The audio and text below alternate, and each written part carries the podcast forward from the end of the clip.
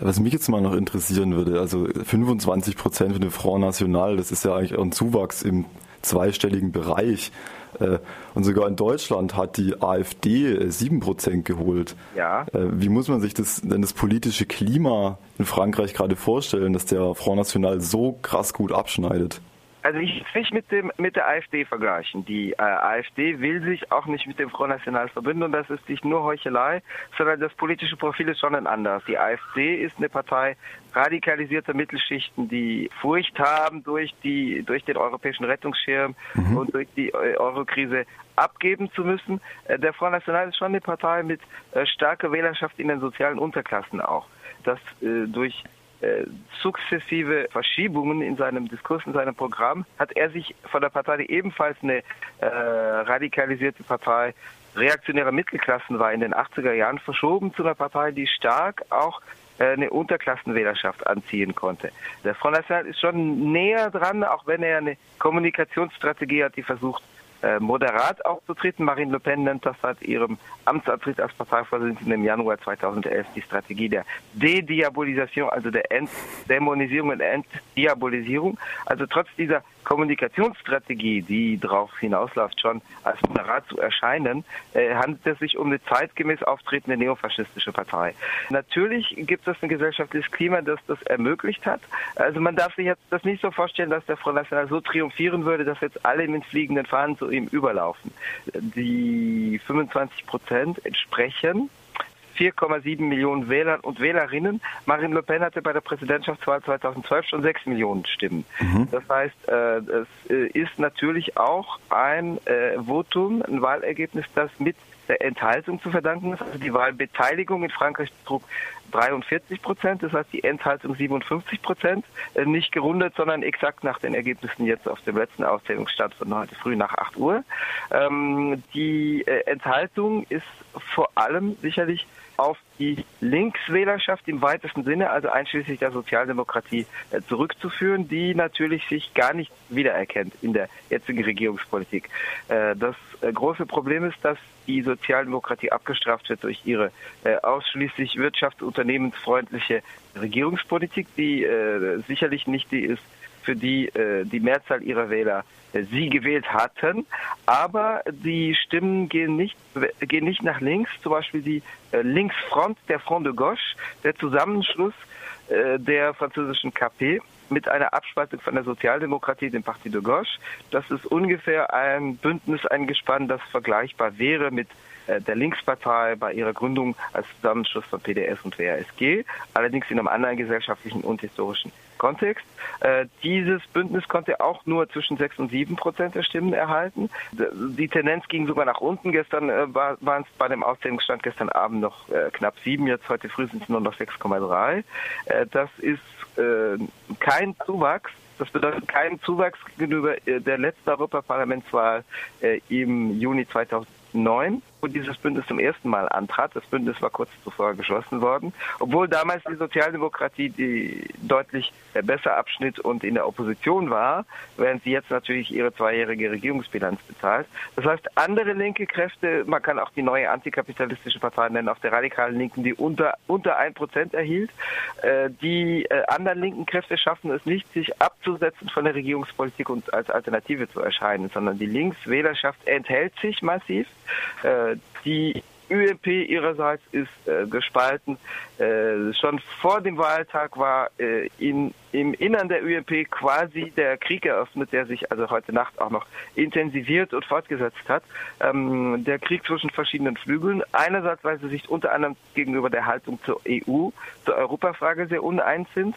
Das geht von äh, nationalkonservativen äh, quasi EU-Gegnern und Nationalisten. Der frühere Regierungssprecher unter Nicolas Sarkozy, der damals Pro-Europäer war, hat zum Beispiel die Verkleinerung der EU auf nur noch sechs Mitgliedsländer gefordert, also von jetzt 18, äh, von jetzt 28 auf sechs äh, möchte er gehen. Äh, dabei von den Gründungsmitgliedern von 1957, die ja auch sechs an der Zahl waren, Luxemburg rausschmeißen als Steuerparadies, äh, was es tatsächlich ist, aber äh, das lässt hauptsächlich durch den Ausschluss aus der EU regeln und Spanien dafür hineinnehmen. Spanien, aber nicht Portugal, die beide zum 1. Januar 1986 beitraten. Das heißt, er möchte quasi eine neue EU-Außengrenze quer durch die Iberische Halbinsel ziehen.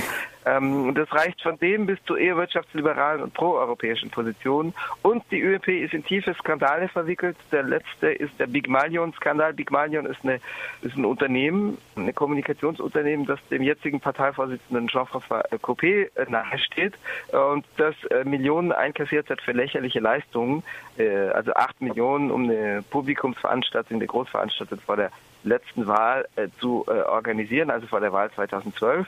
Äh, das wird jetzt inzwischen gewitzelt, so nach dem Motto, für die Europaparlamentswahl, wir mieten 200 Stühle in einem Saal und Big Manion kassiert 28 Millionen dafür und ähnliche Scherze.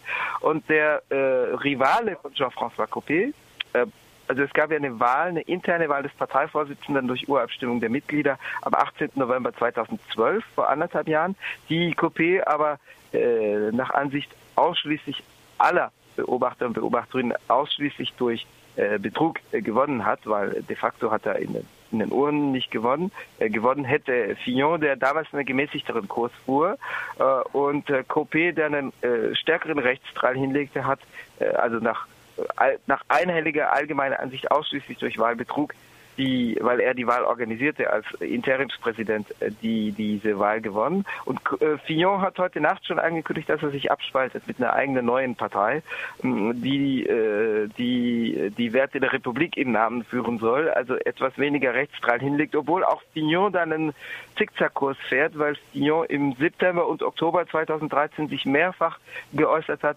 in der Hinsicht, dass man im zweiten Wahlgang, dort wo in Frankreich in der Stichwahl die Konservativen nicht vertreten sind, äh, mal für einen sozialdemokratischen, aber mal auch für einen rechtsextremen Kandidaten stimmen könnte, je nachdem, welches Profil äh, der eine und der andere hat. Also hier hat in der männlichen Form gesprochen von zwei Kandidaten.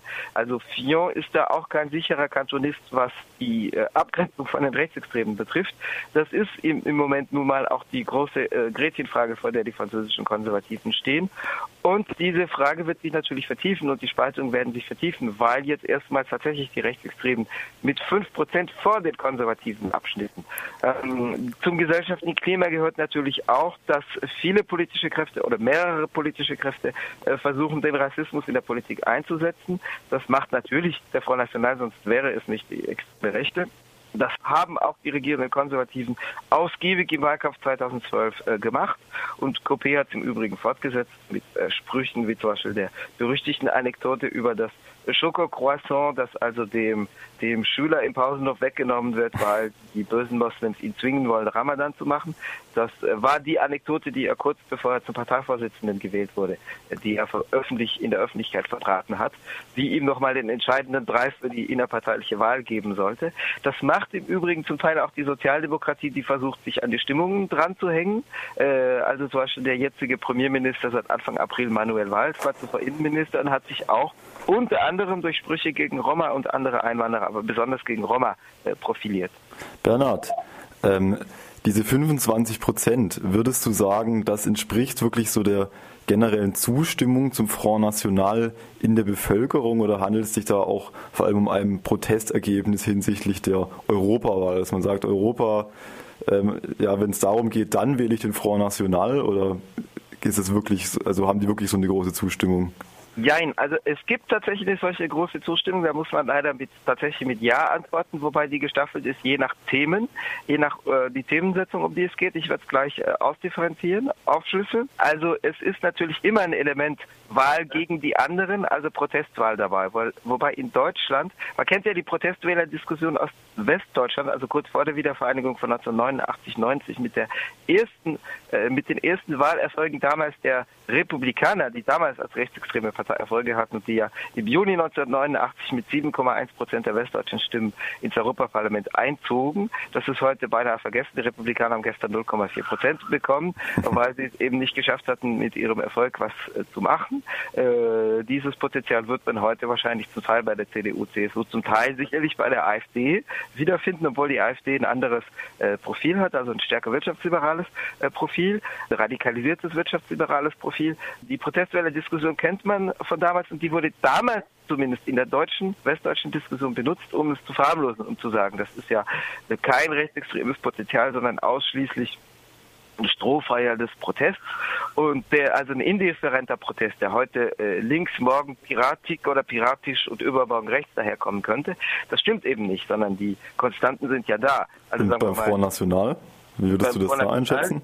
Beim Front National ist es eine, ein konstanter Zuwachs seit dem Antritt von Marine Le Pen. Also die Partei war im Tief in den letzten Amtsjahren ihres Vaters als Parteivorsitzende, aber deswegen, weil sie keine Zukunftsperspektive vermitteln konnte. Jean-Marie Le Pen, der jetzt in Bälde am 20. Juni dieses Jahres, äh, der jetzt bald 86 wird, der konnte in den letzten zehn Jahren nicht mehr glaubwürdig verkörpern, dass er irgendeine politische Zukunftsperspektive äh, darstellen soll, äh, personifizieren soll.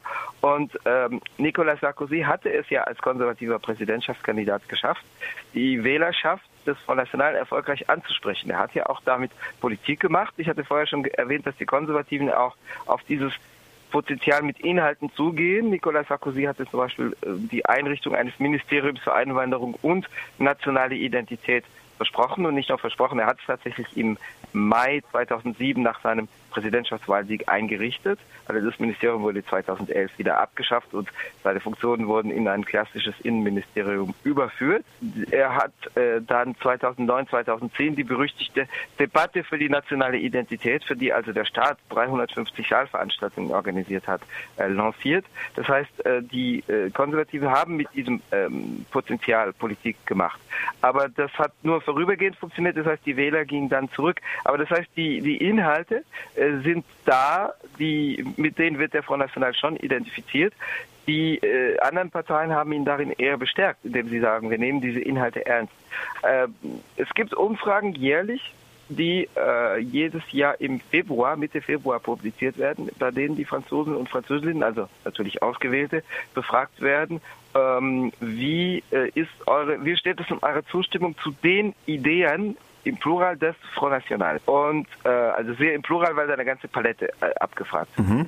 Äh, die Umfragen taugen, was sie taugen. Das heißt, äh, Umfragen haben immer einen begrenzten Aussagewert, weil es ist ja bekannt, äh, bei Umfragen kommt immer auch stark darauf an, wie die Frage formuliert wird, wie die Frage gestellt ist. Da es sich aber um eine, Umf um eine Umfrage handelt, die seit 1984 permanent durchgeführt wird mit vergleichbaren Fragestellungen, kann sie zumindest den Vergleich, äh, für den Vergleich taugen, äh, für den Vergleich zwischen einem Jahr und dem anderen, also innerhalb, immanent. Äh, die, dieselbe Umfrage kann äh, verglichen werden mit der Umfrage, mit den Ergebnissen der gleichen Umfrage im Jahr davor und im Jahr danach. Mhm. Und, und, da haben wir im aus? Februar 2014 einen neuen Höchststand erreicht, 34 Prozent Zustimmung für sehr allgemein, im Plural die Ideen des Front National. Das ist ein neuer Höchststand. Der Höchststand waren bis dahin 33 Prozent, die im Jahr 1991 erreicht waren. Damals hat die extreme Rechte sehr stark profitiert vom äh, Mauerfall und dem Wegfall der UdSSR und das heißt der Vorstellung, die sich verbreitete, es gibt keine alternative Kapitalismus gegen Sozialismus mehr. Ähm, 34 Prozent sind ein neuer Höchststand. Ja. Die, äh, die höchsten Zustimmung hat der Front National schon, wenn er sagt, es wird nicht mehr genug für die Sicherheit getan und es gibt zu viel Einwanderung. Also das sind Zustimmungswerte zwischen 50 und 70 Prozent für diese allgemeinen Zustimmungswerte. Zu diesen allgemeinen Aussagen, das heißt, es gibt schon Zustimmungswerte, die eine bestimmte ein bestimmtes Einverständnis mit allgemein formulierten Grundvorstellungen ausdrücken und das über die Wählerschaft des Front National hinaus. Also äh, schon die Idee, äh, in Krisenzeiten muss man zunächst mal was für die eigene Bevölkerung tun, also unter Ausschluss der äh, der Einwanderer, zumindest unter Ausschluss jeder Neuzuwanderung, äh, das ist schon diffundiert über die FN-Wählerschaft hinaus. Und die, wie gesagt, die äh, andere Parteien bedienen das ja auch hin und wieder, mh, mm, äh, zumindest äh, rhetorisch und zumindest äh, als äh, vermeintliche äh, Beihilfe, als Wahlkampfinstrument. Hingegen hinkt der Front National hinterher was die Zustimmung zu anderen Aussagen betrifft, insbesondere den Euro-Austritt, wo er selber auch Wasser in seinen Wein gegossen hat.